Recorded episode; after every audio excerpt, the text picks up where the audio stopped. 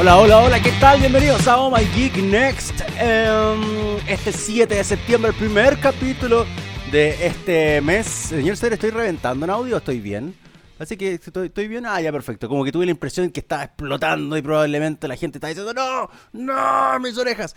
Pero ahora corroborado quise hacerlo. Espero que estén muy bien en sus casas en este día más nubladito y con un poco de agua, por lo menos acá en mi sector. Eh, ¿Por qué estoy con anteojos? No, me- se, me refleja el croma, así que me lo voy a sacar. El- en esta mañana más nubladita, acá en la capital, con un poquito de agüita. No sé cómo están allá en la radio, señor Cedre. Están mojados. Yo veo que usted está, está tapado, porque claramente no hay calefacción en ese lugar, no hay prestaciones para poder trabajar en condiciones dignas y todo el mundo lo sabe. Todo el mundo que va a la radio se da cuenta de las precarias situaciones que hay ahí. Así que por eso yo estoy en mi casa, calentito y eh, haciendo este programa vía streaming para todos ustedes.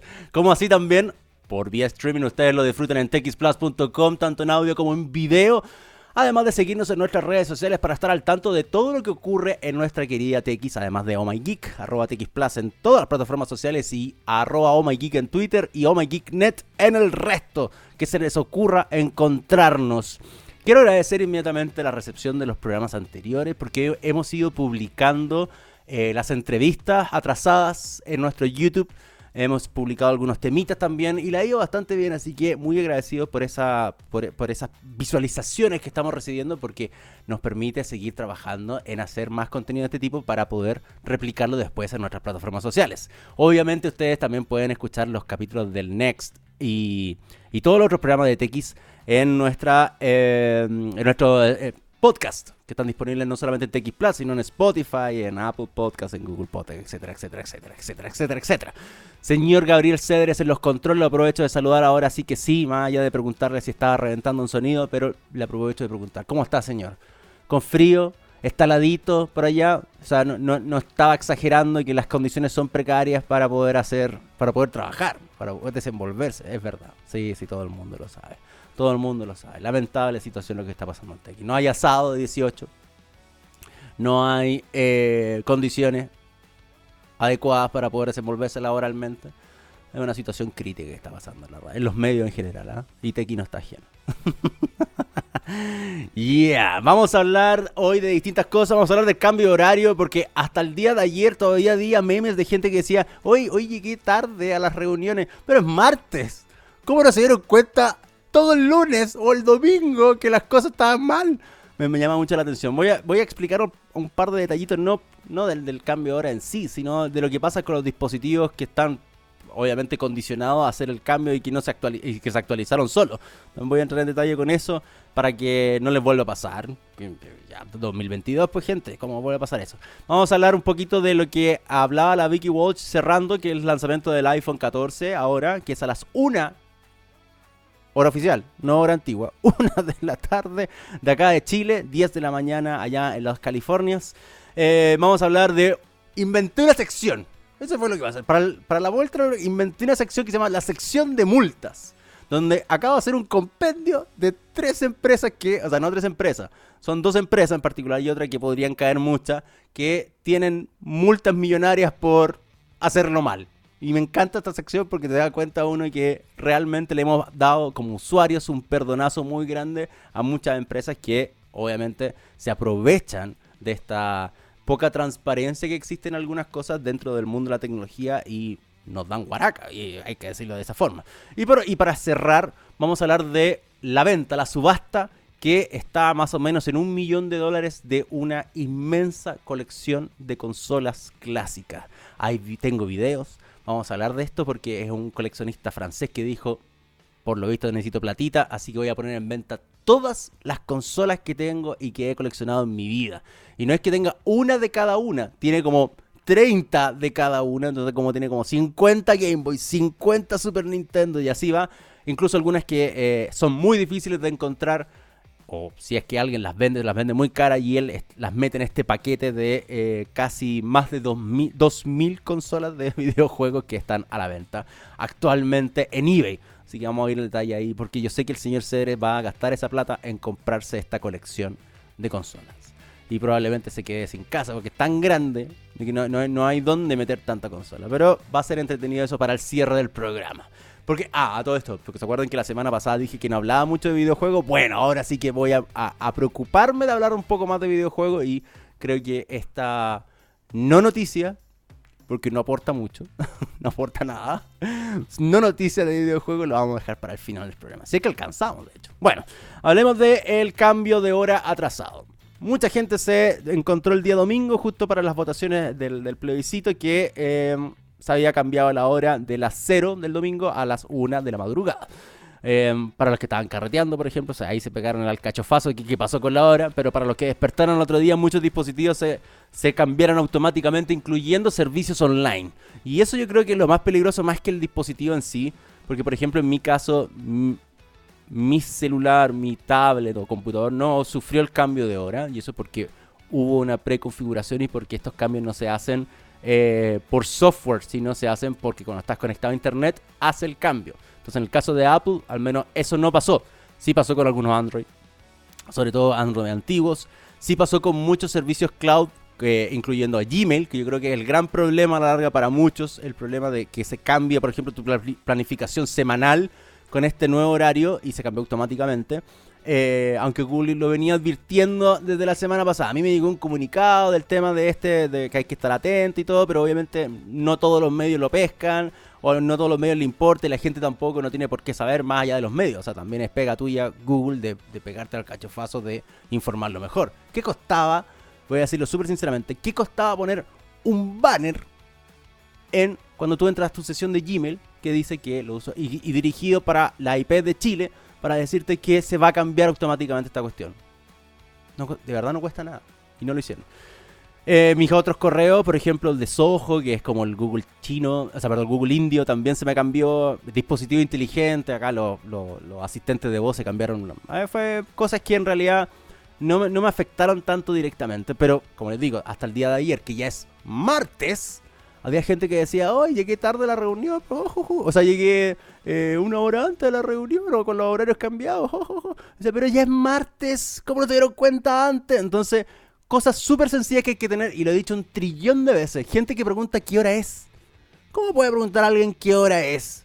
Si existe una web que de verdad es la web oficial en Chile que da la hora del servicio hidrográfico y oceanográfico de la Armada de Chile, que es, escuchen ver el, el dominio, horaoficial.cl.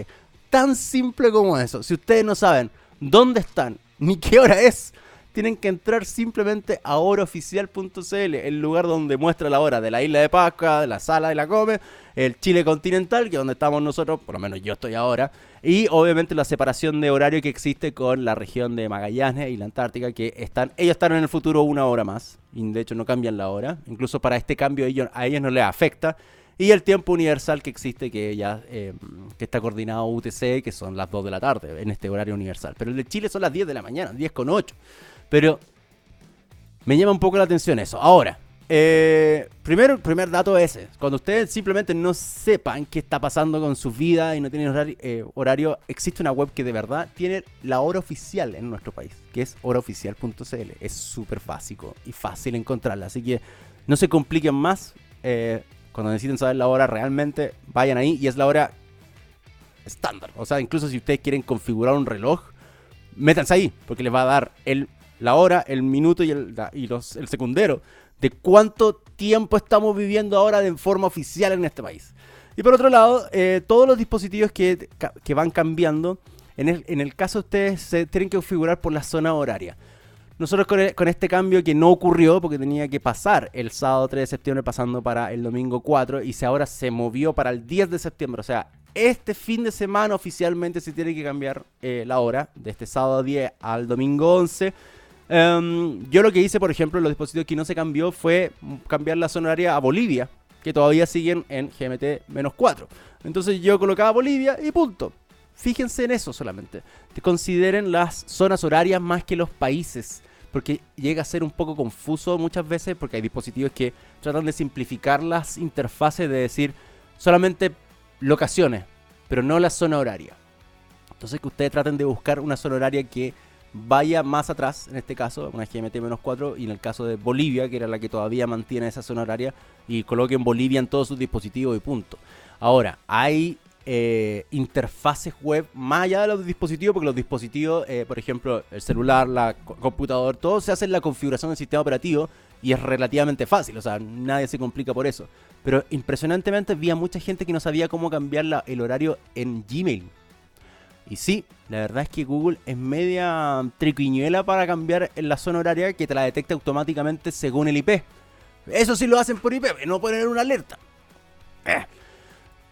Te la detecta por el IP y te pone la zona horaria. Incluso cuando tú te vas a otro eh, país a veces te pregunta, oye, ¿quieres cambiar la zona horaria en el calendar, por ejemplo? ¿Quieres cambiar la zona horaria donde estás o, quieres mantenerla, la que tenía? Me pasó, por ejemplo, ahora cuando estuve en Brasil, me preguntaba, ¿quería cambiar la zona horaria? No, no, no, no, no, no me cambies nada. Si estoy acá por unos días nomás y no, me sirve, yo todavía sigo trabajando con el horario de Chile. Bueno, en el caso de Google, para que no se enreden tanto, todos los servicios de Google, todos los que están asociados a una cuenta Google, vayan al calendar, al calendario de Google, independiente que no usen el calendario de Google. Igual está activo, siempre. Igual está activo siempre. Vayan al calendario de Google. Si quieren, lo pueden hacer desde Gmail. Ahí en las aplicaciones va a aparecer el calendario. Si no, entran directamente en calendar.google.com. Si están logueados, les voy a mostrar el calendario. Ojo, nuevamente repito, independiente que lo utilicen o no, porque en la configuración, en la tuerquita que está ahí, cambia toda la configuración de idioma, región y zona horaria de tu cuenta Google.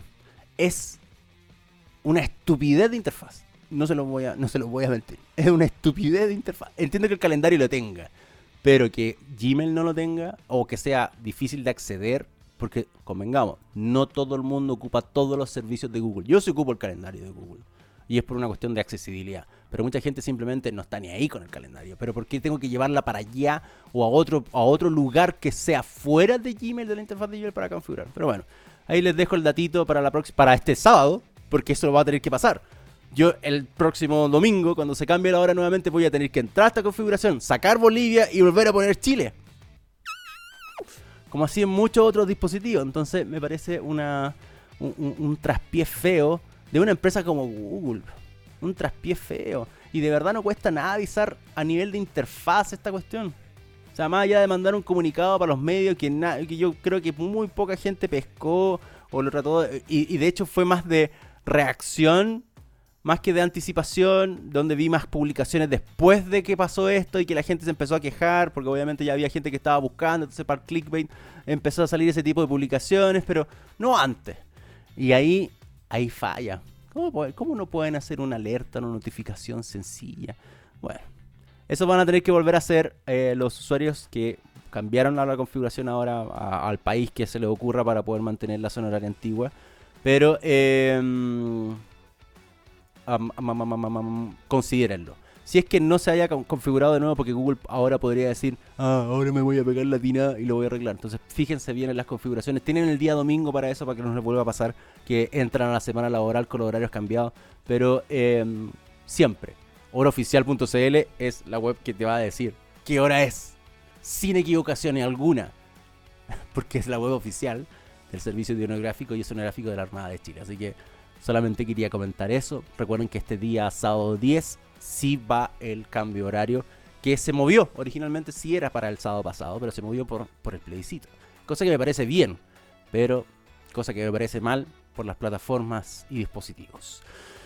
Antes de ir a la primera canción, como les dije, quería complementar lo, de, eh, lo del lanzamiento del iPhone. Es hoy a, a la una. Una hora de Chile, 10 de la mañana californiana. Porque en California todavía Tim Cook está durmiendo. Eh, time in, por ejemplo, eh,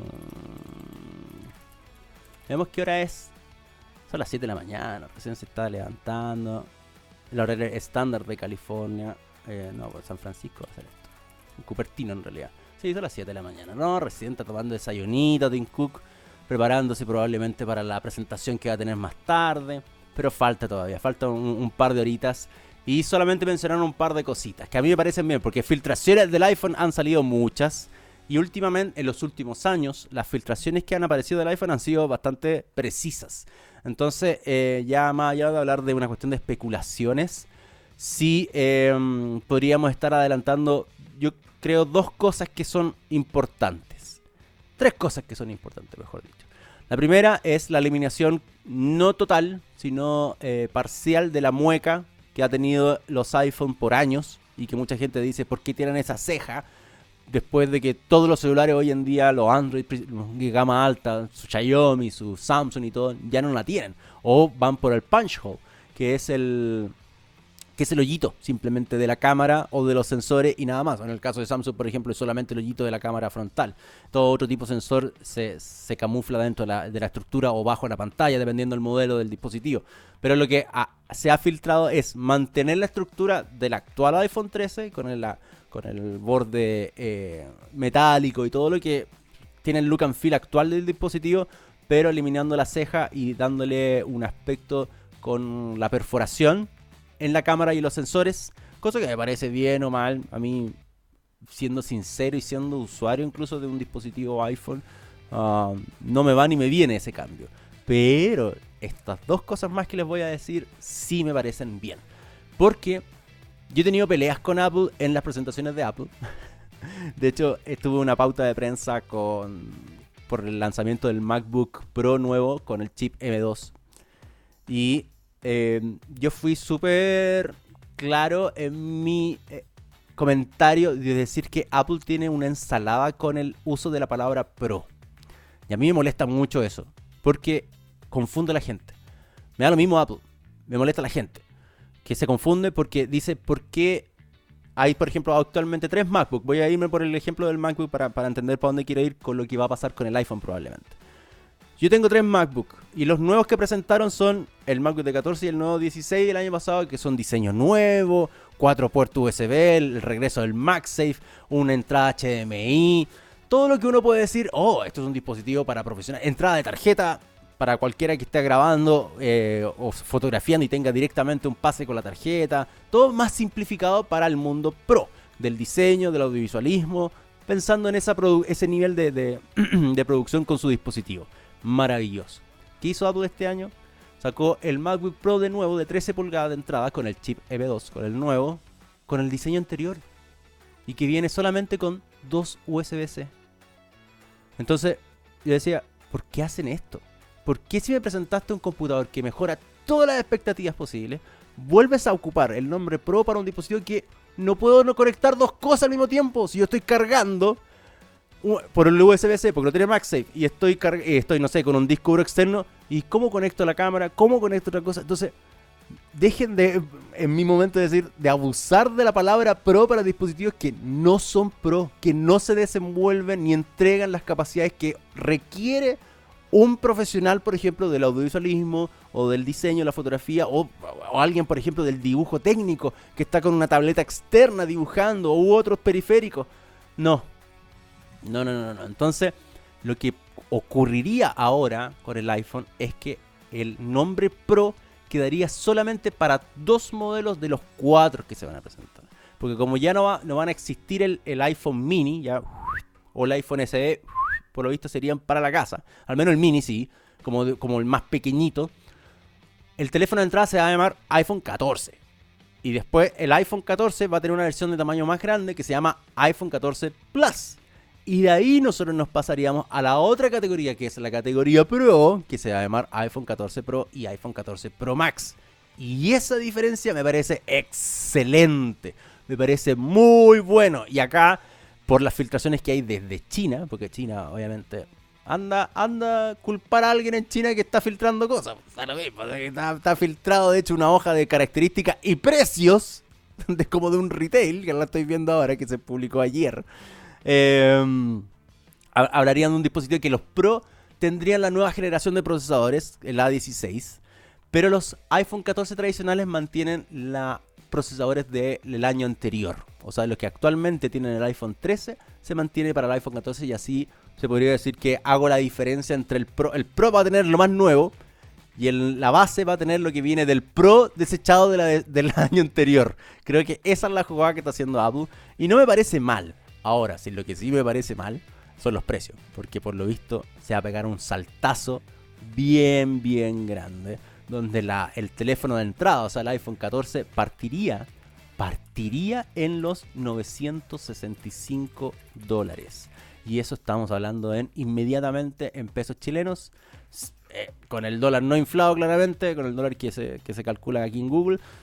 852 mil pesos para llegar al más caro que sería la versión Pro Max, 14 Pro Max de... Eh, agárrense de las manos.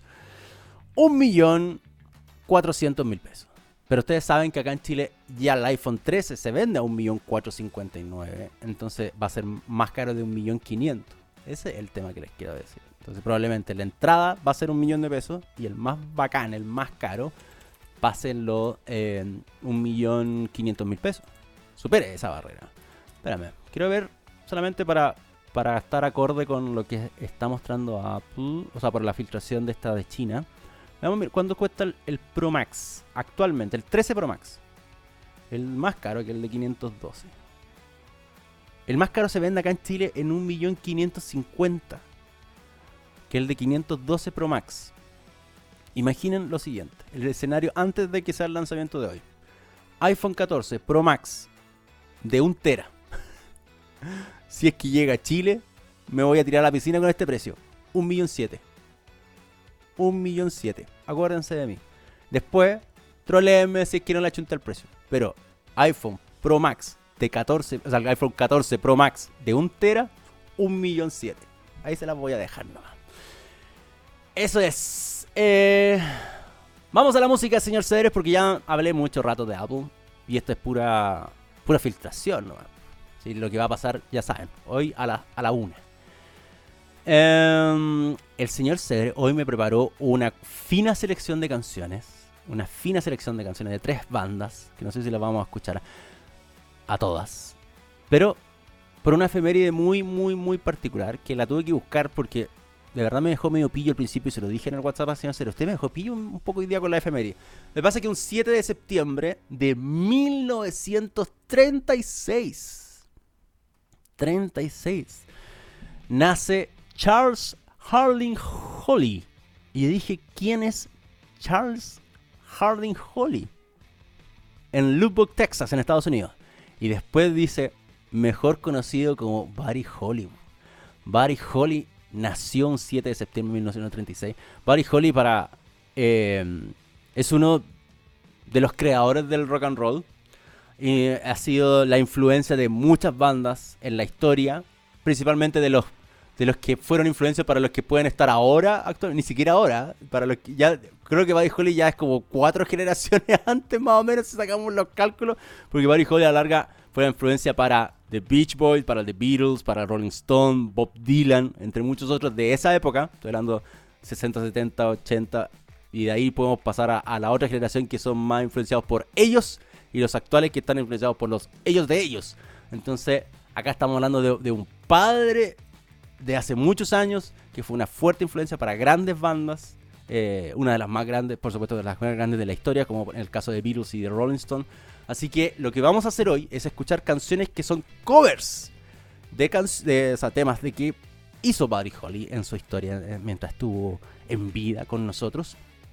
Y eh, vamos a partir con Modest Mouse, ¿cierto? ¿Es la primera, señor? Muy bien. That'll be the day.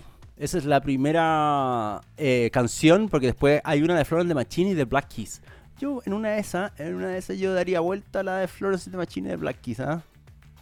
Por, preferencia mía, pero no sé, si lo voy a, se la voy a dejar a ustedes, señor Ceres, más adelante. Ahí lo vamos a discutir después. Pero vamos a escuchar a Modest Mouse con David B. The Day. Y regresamos con más On My Geek Next en esta mañana de 7 de septiembre, son las 10.24. Y a la vuelta, la sección de multas, que todos ustedes están esperando.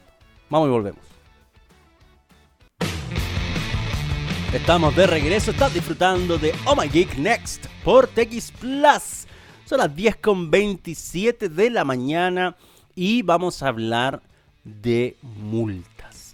la sección trucha que acabo de inventar de multas porque han pasado cosas interesantes los últimos días y de hecho eh, de lo poquito que va de la semana, no son noticias de la semana pasada, son noticias fresquitas y han, ocurrido principalmente ayer. Y la primera tiene que ver con una nueva multa millonaria a Meta, a Facebook, por el uso de gestión de datos de sus usuarios. Y esto viene desde la Unión Europea porque una vez más lo multó y ahora fue con 405 millones de euros.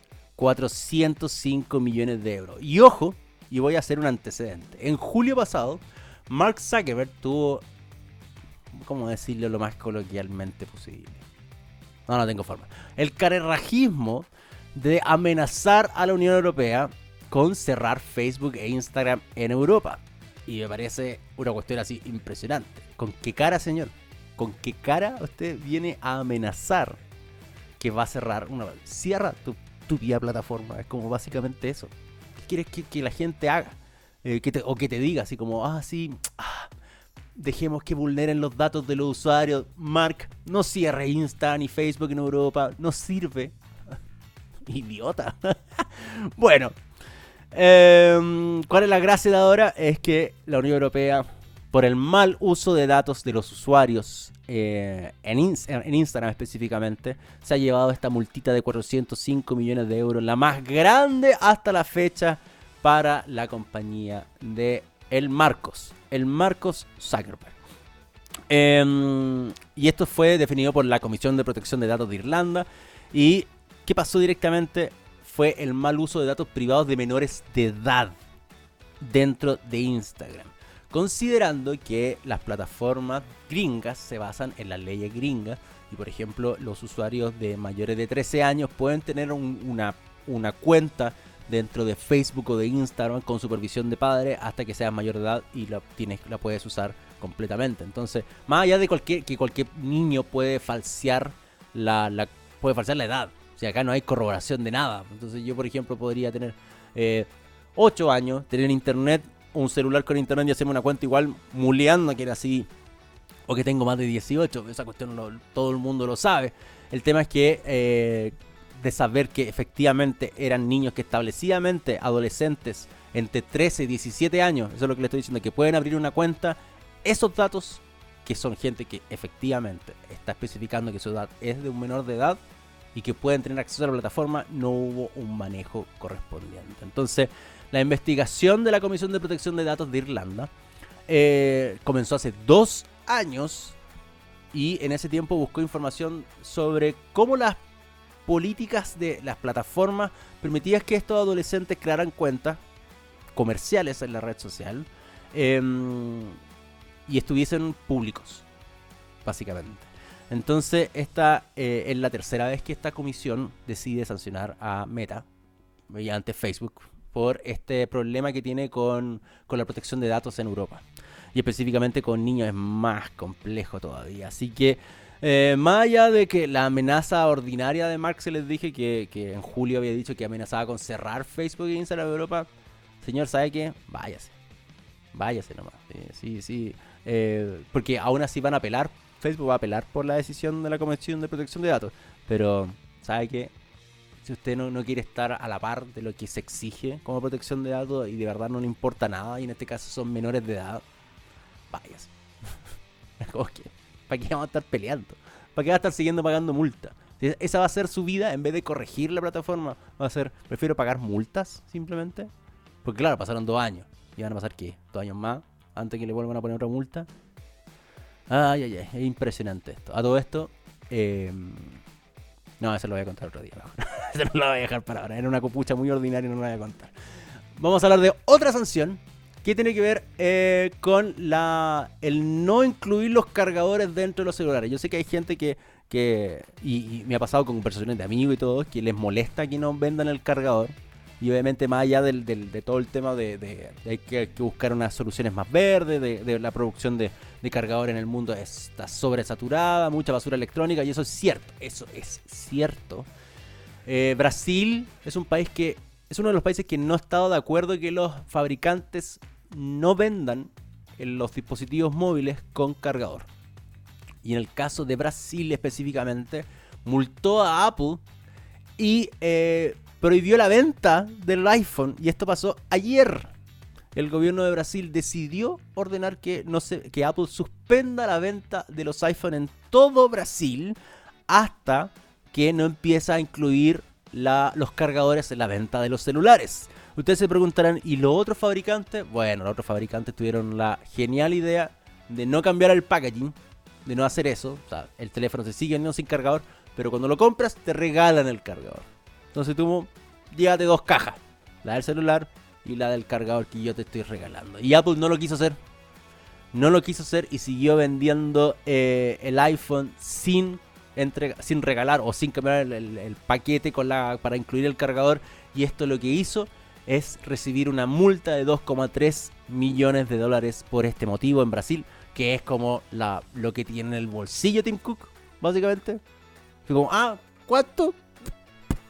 Ahí, contando. ¿Cuánto? 2,3 ya están. Así que bien pobre la multa. Pero lo quiero que lo que más eh, duele acá, más allá del dinerito, es el hecho de que Brasil haya ordenado la suspensión de la venta del iPhone. Y en esa situación está ahora Mientras que el resto de los fabricantes simplemente eh, empezaron a arreglar los cargadores. Así de simple. O sea, si por ejemplo em, Samsung, en el caso de Samsung, el Galaxy Z Fold, los Flip y todo, eh, ya te vendo el celular, ahí hay un cargador. Así que la multa y el problema para, para Apple es ese directamente. Vamos a ver qué va cómo va a reaccionar la compañía. De hecho, justamente hoy con el lanzamiento, si es que vuelva a incluir el cargador. Yo en lo dudo mucho. No van, a, no van volver a incluir el cargador realmente. Pero hay mucha gente que se pregunta eso. ¿Qué va a pasar con el lanzamiento? ¿qué, le, importa Brasil? De decir algo. ¿Qué me, importa Brasil? Por, mucho que pueda ser un volumen grande, pero siempre, siempre el mercado de Apple va a ser Estados Unidos. Ese es el mercado principal de Apple. Y para todas las compañías gringas. Estados Unidos, número uno. Y de ahí venimos nosotros, el resto. Entonces, si en Estados Unidos no le, no le dan color con esto, tu carajo. Probablemente lo que va a empezar a hacer Apple de verdad, hacer descuentos para comprar el cargador. algo me imagino. Para que no afecte tanto al modelo eh, de negocio de estar regalando cosas, porque Apple no regala cosas, simplemente. Apple no regala cosas. ¿Han visto alguna vez una promo como las que hace Xiaomi o las que hace Huawei o la misma Samsung? Oh, compra el celular y te regalo los audífonos. Eso no pasa con Apple. Es muy rasca para Apple estar regalando cosas. Y se lo digo muy en serio. es como rasca estar regalando cosas. Bueno, así que eso con Brasil. Y la última, que eh, me parece excelente. Y siempre lo he dicho acá en el Next, de hecho. Me encanta que la Unión Europea sea como eh, los que puedan tomar la voz en muchas cosas, en mucha implementación de legislación y regulaciones para que nos chorree para el resto del mundo y la terminemos adoptando nosotros. Acuérdense que el cargador universal para el 2024 viene de la Unión Europea. Y ahora lo que están exigiendo, y exigiendo con posibilidad de multa, es que todos los celulares que se vendan en la Unión Europea, y obviamente va a terminar chorreando para el resto, tengan, escuchen bien, 5 años de actualizaciones de seguridad y 3 años de actualización del sistema operativo garantizadas. Y eso sí que era algo que se viene peleando por años no con Apple, con Android. Porque voy a hacer memoria. Hace 10 años atrás, más o menos, una década completa, o, un poquito más. 2010, porque tú, cuando estaban muy fuerte la, gama media acá en Chile, eh, como, celulares principales. Por ejemplo, la, el, G estaba muy fuerte ahí y todo. Uno gastaba, no sé, 120 mil pesos, 150 mil pesos en un celular en esa época, que ya, eh, obviamente, sin descontar inflación y todo lo que puede cambiar con, el pasar de los años, era su buen resto de plata. Pero lo que tú tenías era un celular, un smartphone de gama media, que andaban terriblemente mal, y que te decían que los celulares no se podían actualizar porque normalmente el hardware no daba. Y en gran parte ya el celular con el que venía ya no daba. Y que lo actualizaban no iba a hacer ninguna diferencia. Entonces, eh, el que tenía menos plata y el que podía comprar un celular más barato siempre estaba a disposición de los hoyos de seguridad, de, no tener actualización al sistema operativo y pasaba mucho con Android. Y, se, se, peleó por años esa cuestión. ¿Y por qué me, remonto a una década atrás? Porque con el transcurrir del tiempo empezaron a salir otras empresas que empezaron a decir nosotros deberíamos hacer el cambio en esto. Y pasó, por ejemplo, con Nokia, que cuando eh, terminó siendo la, la, empresa que actualmente es la dueña de Nokia, que de HDM, el, compromiso de ellos fue decir, nosotros queremos ser la primera compañía que de verdad se preocupa de dar actualizaciones de usuario y que si yo gasto plata en un celular que es barato, yo no lo voy a dejar votado. Y a mí me pareció excelente. Incluso una vez Incluso una vez, en 2019, cuando estaba haciendo el Hello World en TX Radio, llevamos al presidente de Nokia Latinoamérica que estaba acá en Chile en un lanzamiento y hablamos justamente de eso el 2019, de la garantía de actualizaciones de seguridad y sistema operativo para los usuarios que no, no tienen por qué gastar las 800 lucas, 900 lucas que cuesta un gama alta, si no se compran la gama media, pero van a quedar por eso, por pagar menos, inmediatamente se te corta la garantía de tener un dispositivo seguro. Entonces, lo que está proponiendo la Unión Europea a mí me parece excelente, me parece excelente y que exigir que los móviles tengan por defecto la capacidad de 5 años de actualización de seguridad y 3 sistemas operativos me parece un número razonable, no imposible de hacer, me parece total mente razonable. Y es porque específicamente el hardware hoy en día es mucho más superior de lo que podía ser hace mucho tiempo atrás. Entonces el pretexto de como, no, es que ahora no, no el hardware no da para el sistema operativo, es mentira. Es una vulgar mentira. Así que em, a mí me gusta eso. Y eso sería algo muy bueno de aplicar. Bueno, la idea es que este, este proyecto que está en discusión todavía, eh, y, todos los requisitos que puede incorporar eso, porque también se, se ha hablado de otros temas más de hardware dentro de, de, lo que pretende la Unión Europea para, para, garantizar una vida útil digna de los dispositivos móviles. Y, ojo, no solamente porque no por el gastadero de plata, sino para que dejemos de producir tantos celulares y a la larga los dispositivos están saliendo al año. ¿Por qué salen al año? ¿En qué momento se definió como estándar que todas las gamas tienen que renovarse al año? Entonces es una locura esta cuestión.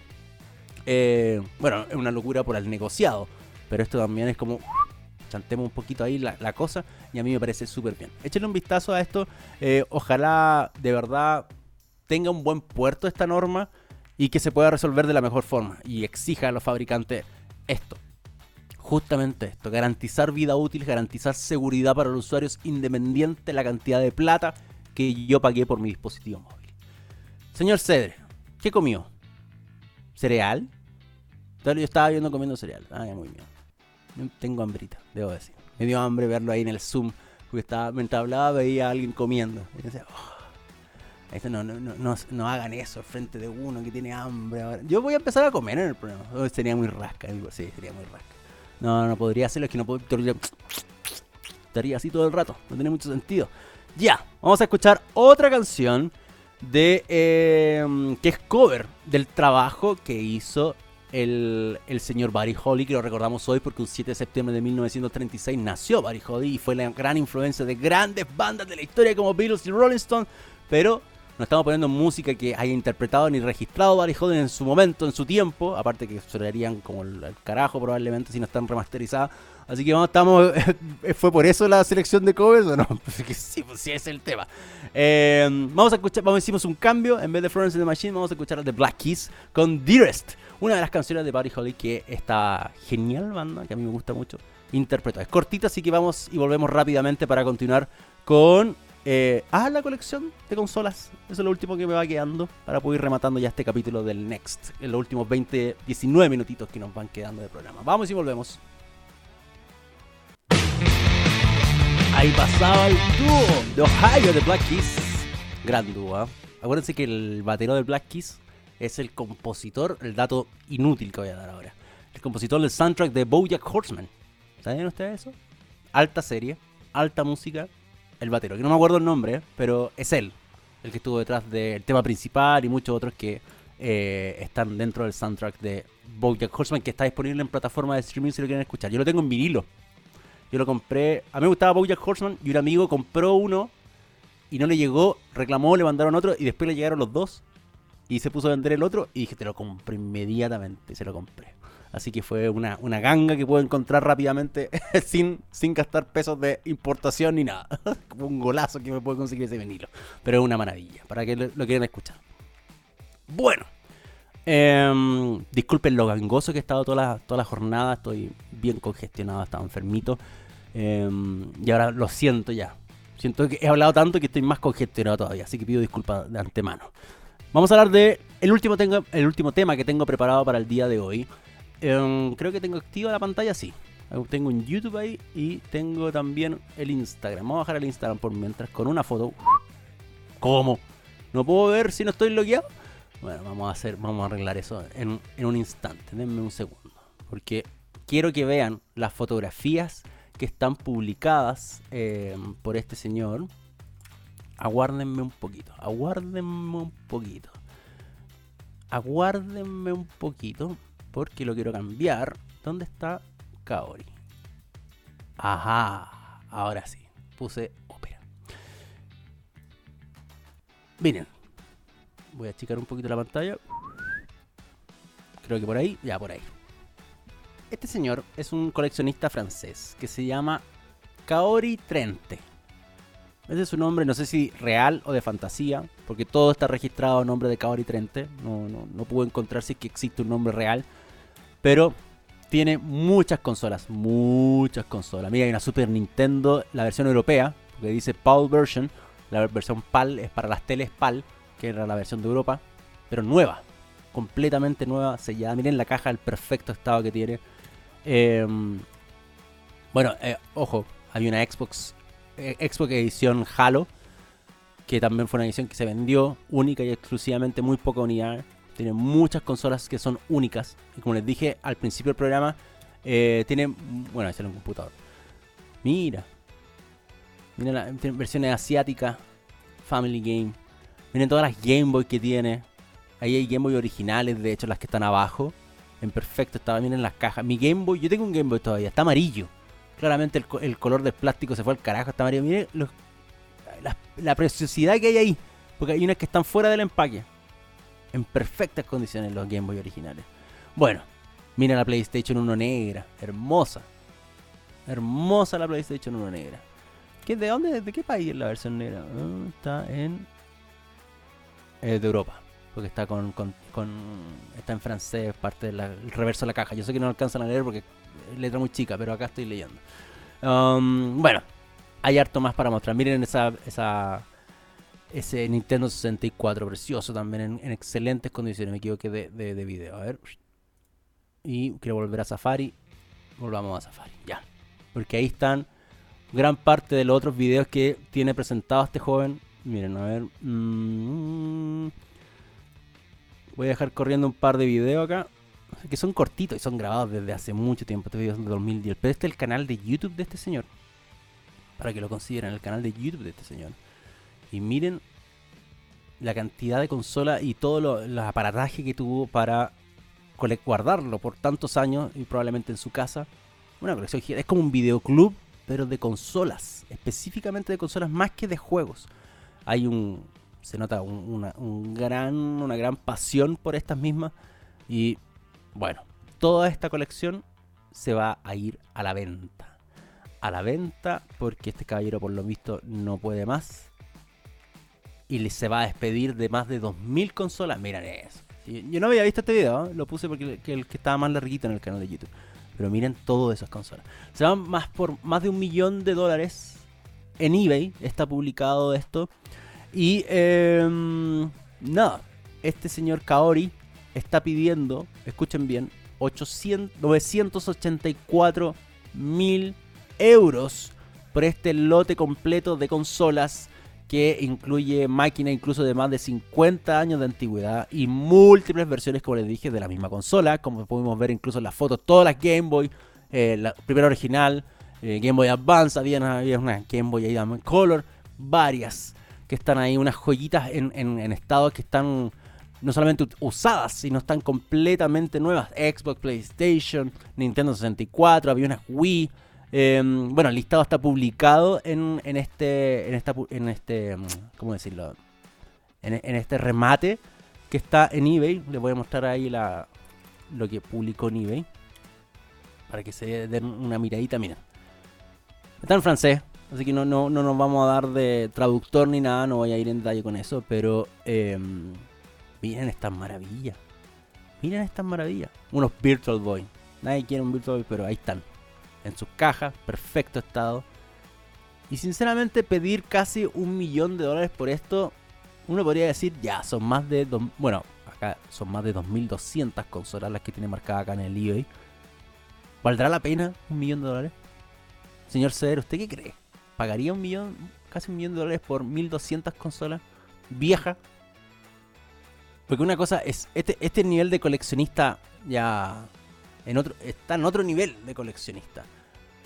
Yo, yo, por ejemplo, colecciono cosas, pero yo no sé si tendría una casa prácticamente dedicada a esto. Y, son consolas también. Yo sé que son consolas antiguas, hay probablemente algunas muy antiguas de, encontrar. Y este tipo quiso hacer un, paquete completo de cobrar este millón de dólares por las consolas. ¿Por qué no las vende de forma independiente, quizás? O sea, en una de esas puede estar probando de, decir ya me deshago de todas de una. Porque según la publicación, y, donde está especificada el tipo de consola acá, el detalle, voy a tratar de agrandar si es que se alcanza a ver mejor. Creo que se ve mejor, ¿o no? Sí, se ve mejor. Por ejemplo, Game Boy tiene 76. Game Boy Advance 43. Entonces, ¿por qué quiero tantas consolas repetidas? Ese es el tema. ¿Por qué quiero tantas consolas repetidas? 3DS 30. 3DS XL 52. No tiene mucho sentido. Y acá vienen probablemente las, complejas. Una Pong Void, Pong Sans. Eh, consolas que son difíciles de encontrar, pero igual las tiene repetidas. Eh, las NEC tiene 24. ¿Cuál, ¿Cuál, será? Bueno, no voy a entrar a discutir esto. La, está en eBay, la publicación. Son más de 2.200 consolas, casi un millón de dólares. Y este ultra coleccionista está mm, deshaciéndose de todas estas maravillas que están publicadas. Yo creo que lo más interesante de esto es ver los videos de YouTube. Buscan en el canal de YouTube de este señor. Es Kaori30. Es un canal que tiene videos viejísimos. Ni siquiera son nuevos. De hace 3 años, 10 años. Pero siempre ha mostrado su colección. O sea, claramente este señor se está despegando no solamente de, de un trabajo de años, sino una cuestión de amor y nostalgia gigante.